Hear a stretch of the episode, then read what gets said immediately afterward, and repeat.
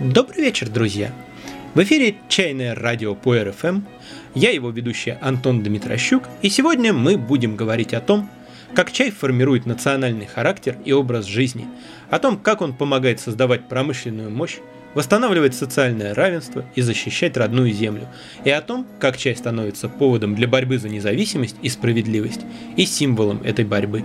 Потому что речь пойдет об английских чайных традициях. В современном мире чай производят более 50 стран, а пьют почти повсеместно. Но лишь в нескольких странах возникло то, что можно по праву назвать чайной культурой. Явление, когда важен не только сам чай, но и то, как его пьют, и то, какое содержание в это вкладывают. И Англия, безусловно, одна из них.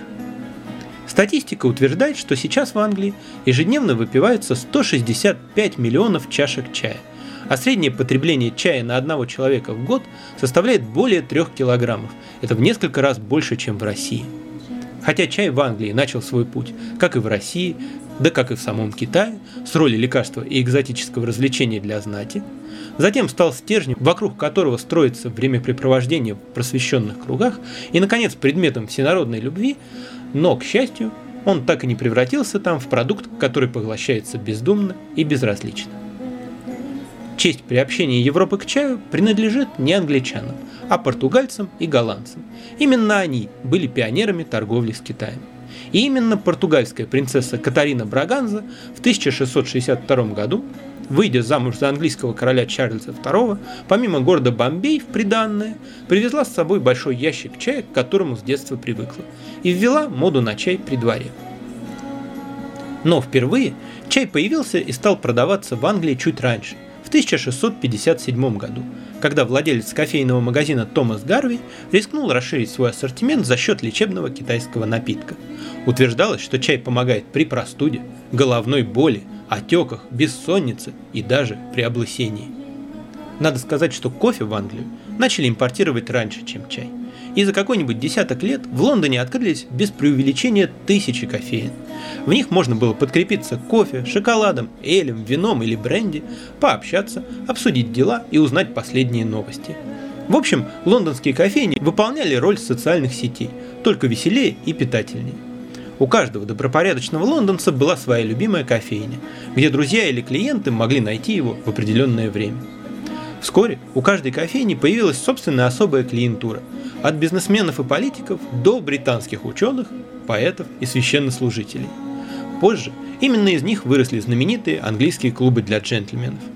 А некоторые из этих заведений положили начало другим успешным и долговечным проектам.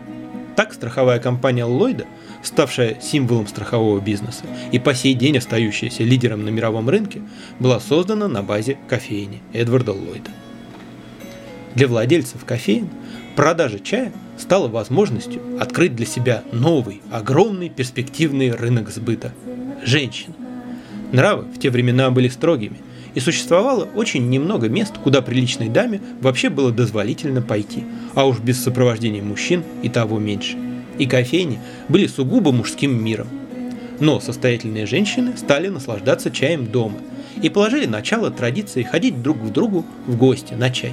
Чаепитие таким образом было событием особым – и отношение к нему было серьезным. Это были элегантные приемы с экзотической мебелью в восточном стиле и утонченным чайным прибором. Пока это могут позволить себе немногие, поскольку чай поначалу весьма и весьма дорог. И дело тут не столько в трудностях его доставки, а в колоссальных налогах, которыми сразу же был обложен импорт чая, благодаря усилиям крепкого союза священников и пивоваров – ну, священников медом не корми, дай объявить что-нибудь новенькое дьявольщиной. С чем-то привычным, проверенным и безопасным это сделать намного сложнее. А пивовары вовремя разглядели в чае угрозу своим финансовым позициям. В Англии всегда было тяжело с чистой питьевой водой, и ее часто заменял слабенький эль. И появление нового напитка, который справится с этим лучше, пивоварам было совсем ни к чему. Нетрудно догадаться, что их старания не помешали британцам пить все больше и больше чая, а лишь подарили им новое увлекательное занятие – чайную контрабанду. На протяжении десятилетий доля контрабандного незаконного чая во всем потребляемом в Англии чая составляла не меньше половины, а то и две трети.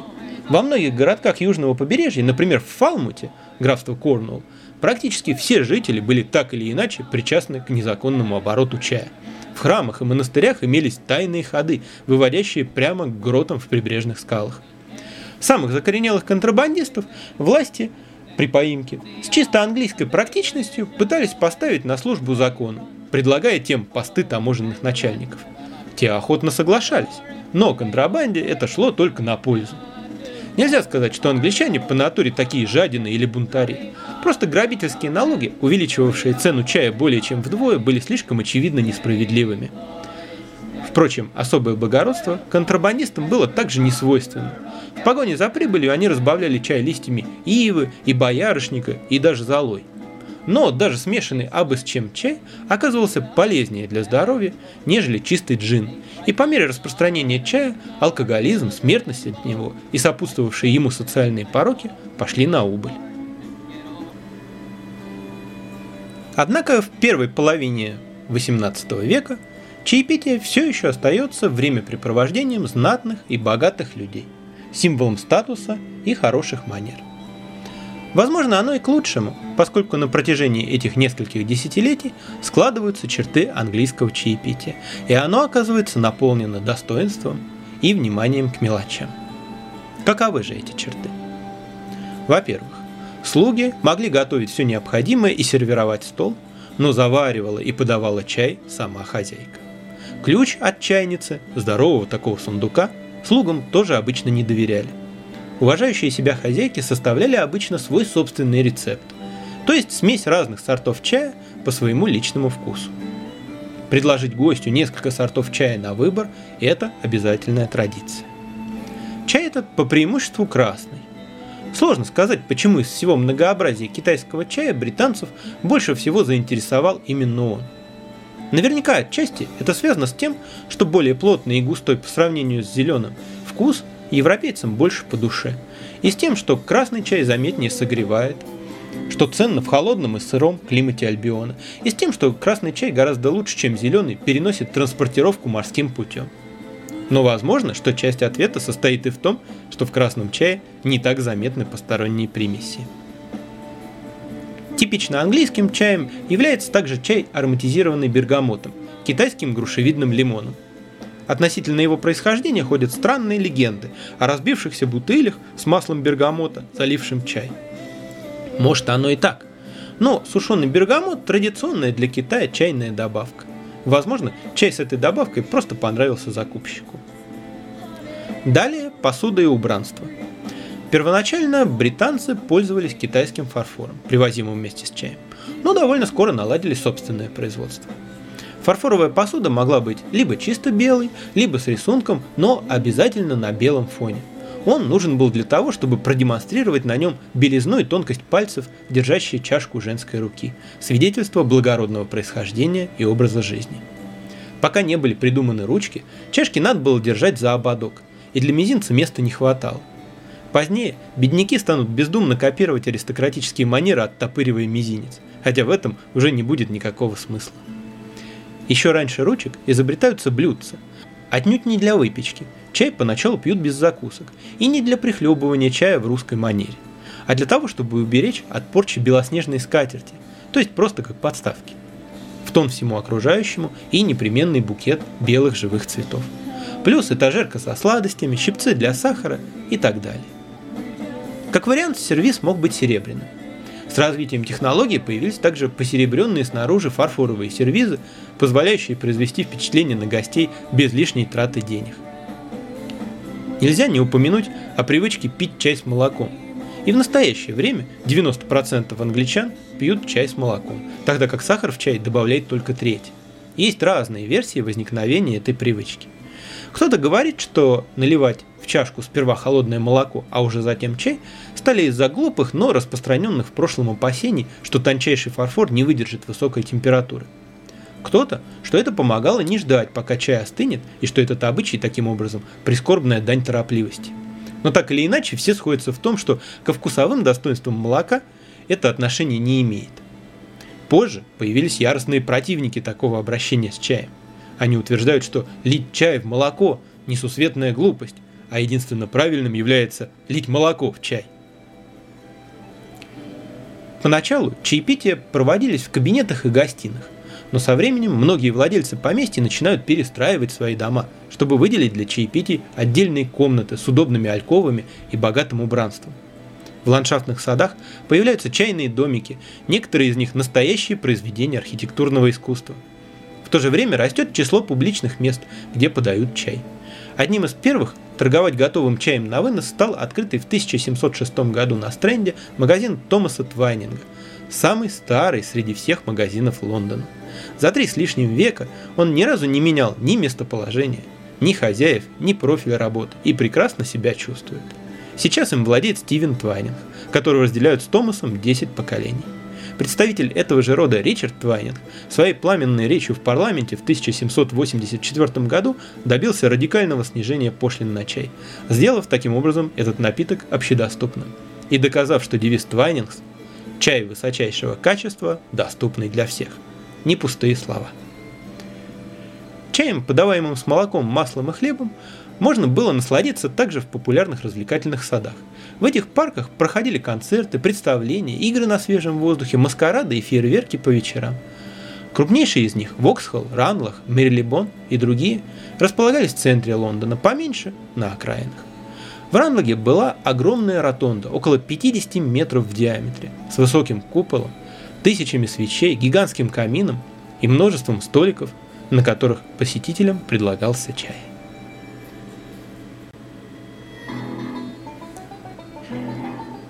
Примерно в это же время, по другую сторону Атлантического океана, с чаем и чайным импортом становится тесно связано движение за независимость. Будучи английской колонией, американские штаты обязаны были подчиняться британским законам – но ссылаясь на саму Конституцию Соединенного Королевства, американцы требовали права платить налоги лишь свободно избранным представителям, а не британскому парламенту, где их представителей не было. Чувствуете, на что я намекаю? Нет? Постепенно они смогли добиться отмены большинства налогов. И лишь с пошлинами на ввозимый чай английское правительство во главе с премьер-министром лордом Нортом не нашло сил и благоразумия расстаться. И даже когда цены на чай для колоний были значительно снижены, Помочь разрешению кризиса это уже не могло. Это было делом принципа. И в конце концов протесты вылились в бостонское чаепитие в 1773 году, когда протестующие не позволили выгрузить привезенный чай и скинули 70 тысяч фунтов чая в воду. Это событие укрепило волю народа колоний к обретению независимости от британской короны, стало одним из катализаторов освободительной войны и осталось в истории символом борьбы с властью, которой чужды интересы народа. И этот символ жив и более того, действует и в наше время. Несколько лет назад в США возникло консервативное либертарианское движение, протестующее против политики действующих властей. Оно с каждым годом набирает силу и очень заметно портит властям жизнь. А называется оно «Движение чаепития». Послушайте, что говорит один из его лидеров Рэнд Пол. «Мы пришли, чтобы вернуть правительство под наш контроль. Мы недовольны тем, что происходит. И сегодня мы, кандидаты движения чаепития, идем в Вашингтон с ясным лозунгом. Это лозунг ограниченного Конституцией правительства и сбалансированного государственного бюджета. Не государство, но предприниматели создают рабочие места. Америка достигла исключительного преуспевания, потому что мы верим в свободу, которая является священным принципом нашего общества. Потому что мы жили согласно этому принципу и боролись за него. Я абсолютно уверен, что мы не меньше американцев любим чай – но вот таких чаепитий нам всегда не хватало.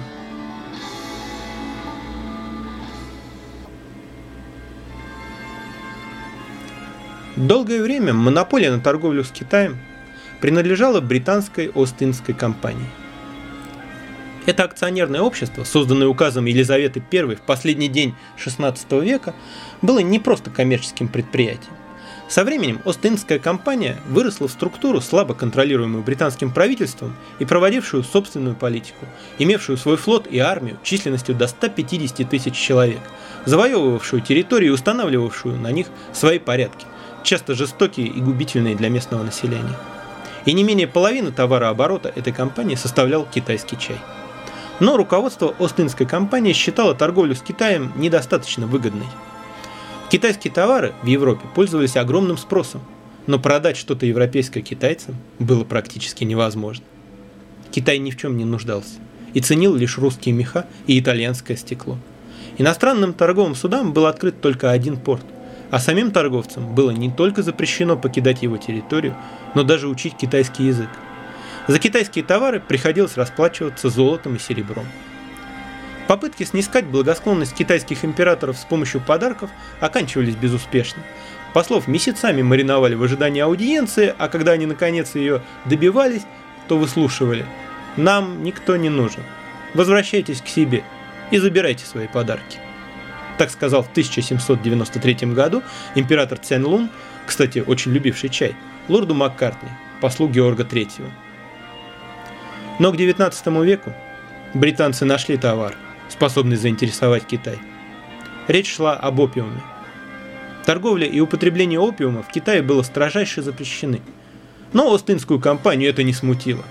Тем более, что опиум из недавно завоеванной Бенгалии обходился ей недорого. За полвека, несмотря на противодействие властей, наркоманами стали миллионы китайцев. Ежегодно ввозилось полторы-две тысячи тонн отравы – и когда в 1834 году Остинская компания утратила монополию и доступ в Китай получили другие английские коммерсанты, они пришли с новым и новым опиумом. Обстановка на юге Китая все более накалялась. Англия постоянно держала в прибрежных водах провинции Гуандун свои корабли и проводила разведку побережья на случай войны. Конфликт перешел в горячую фазу, когда китайский императорский чрезвычайно уполномоченный Линь Цзэсюй в марте 1839 года потребовал от англичан и американцев в Гуанчжоу сдачи всего опиума. А когда те отказались подчиниться, блокировал войсками территорию иностранных факторий, отозвал с них китайский персонал и вынудил наркоторговцев выполнить требования, после чего сжег весь опиум. Более 19 тысяч ящиков и 2 тысячи тюков, а через несколько месяцев выгнал их из Макао. После этого слово было предоставлено английской артиллерии. Армия империи Цин насчитывала в то время в общей сложности 880 тысяч человек. Правда, они были раскиданы по всей стране и не вели боевых действий уже 35 лет, к тому же многие солдаты и офицеры основательно подсели на опиум. Тем не менее, их было почти миллион. Англичан было 4 с небольшим тысяч. Император пошел на переговоры, когда варвары уже подступали к Пекину. Сожженный опиум был оплачен сполна – и в придачу англичане получили остров Гонконг, плюс многомиллионные контрибуции. Борьба с опиумом была прекращена. Храбрый Линь Цзисюй был снят со своих постов и отправлен в ссылку. Не знаю, достаточно ли долго он прожил. Увидел ли, как за следующие 40 лет население Китая сократится почти на 60 миллионов человек, и 120 миллионов из оставшихся станут наркоманами. Была еще и вторая опиумная война, через 15 лет после первой. Тогда в борьбе за право официально торговать опиумом у британской короны появились союзники – Франция и Соединенные Штаты Америки. И лишь благодаря стоящей за спиной молчаливой, но очень внушительной Российской империи Китай смог сохранить свою государственность.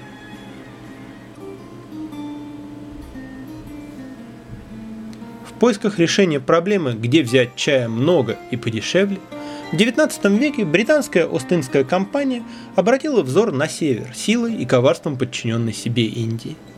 Климат и почвы штата Ассам позволяли выращивать чай. Собственно, он там всегда и рос в диком виде.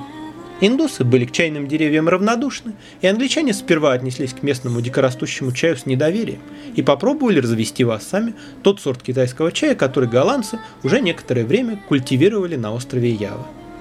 Выяснилось, однако, что местные деревья более жизнестойкие, и получаемый с них чай тонизирует заметнее, чем китайский. А это жители Британии ценили. Так в середине 19 века началась история индийского чая, а еще чуть позже цейлонского, чему поспособствовала эпидемия, погубившая кофейные деревья на Цейлоне. На территории своих колоний англичане организовали современное производство чая с использованием разделения и механизации труда, и это в купе с отсутствием импортных пошлин сделало чай значительно дешевле. Дешевле и быстрее стала его доставка. На смену тяжелым неуклюжим грузовым судам сперва приходят стремительные, прекрасные чайные клиперы, о которых мы рассказывали в выпуске номер 8, а затем унылые, но надежные пароходы. В метрополии Возможность пить чай несколько раз в день появляется даже у бедняков. В высших слоях общества в середине века возникает традиция после полуденного чая, знаменитого английского five o'clock. Появление ее связывают с именем Анны Марии Рассел, герцогини Бетфордской, подруги королевы Виктории. Ей надоело ощущение голода в промежутке между ланчем и поздним вечерним обедом. И она нашла, что сэндвичи и пирожные с чаем прекрасно решают эту проблему. Эта привычка быстро распространилась среди ее друзей, а при королевском дворе после полуденные чаепития превратились в масштабные приемы, собирающие до 200 гостей. Для этих мероприятий создаются специальные чайные платья, позволяющие не ограничивать себя в закусках, и свободный крой все больше входит в моду. Более бедные слои к аналогичной привычке приходится приучать в приказном порядке. Английские фабриканты обнаружили, что питье чая помогает рабочим сосредоточиться, поднимает их настроение и в целом повышает производительность труда. Если в прежние времена ткач за ручным станком мог в любой момент прерваться и отдохнуть, то усталость и рассеянность у работника, обслуживающего конвейер, могла привести к трагедии. И перерывы на чай в определенное время стали неукоснительным правилом. В итоге сформировался своего рода график приема чая. Первая чашка сразу после пробуждения, еще до завтрака, прямо в постели, чтобы согреться и прийти в себя. И в английских отелях обязательно подают чай свежепроснувшимся постояльцам. А в 20 веке хитом продаж стали чаеварки – будильники, автоматически готовящие чай точно к моменту пробуждения. Второй чашкой чая завершается завтрак, третий – ланч, затем самое святое – 5 o'clock – и, наконец, послеобеденный чай вечером. Между чайными торговцами начинается азартное соревнование за умы и сердца покупателей. Джон Хорниман первым придумал продавать заранее взвешенный, заранее упакованный и маркированный чай. Чай в красивых пачках появился только в 1826 году. Томас Липтон одним из первых приобрел собственные плантации на Цейлоне и взял на вооружение девиз «С чайной плантации сразу в заварочный чайник». Он также позаботился о создании смесей, особенно подходящих различным регионам Англии, используя слоган «Прекрасный чай, который сочетается с водой в вашем городе». Каждый понедельник в витрине его магазина появлялась новая шутливая картинка, привлекавшая толпы зевак. В общем, старина Липтон знал толк в рекламе. По всей стране открываются чайные комнаты, и как отдельные заведения, и при других учреждениях, например, при крупных магазинах и отелях. Особенно много открывается их в Глазго, и они становятся опорой шотландского движения за трезвость. Когда в начале 20 века Лондон охватила танго-лихорадка, в залах крупнейших отелей и чайных садах регулярно проводились чайные танцы. По сути, танго-вечеринки, но с непременным чайным сопровождением. А во время Второй мировой войны правительство строго обеспечивало безопасность чайных запасов от возможной спекуляции и регулировало его выдачу. Между бомбардировками по улицам ездили чайные автолавки, поддерживавшие боевой дух защитников, и британские историки на полном серьезе именуют чай секретным оружием Англии. 20 век также стал эпохой изобретений и творчества – Художники-керамисты от души повеселились, создавая чайники причудливых форм в виде гоночных автомобилей, лондонских амнибусов, мультипликационных персонажей и так далее. Чайники с несколькими носиками для быстрой раздачи чая. Чайники, имевшие внутреннюю решетчатую перегородку. Когда такой чайник клали горизонтально, чай заваривался, соприкасаясь с водой.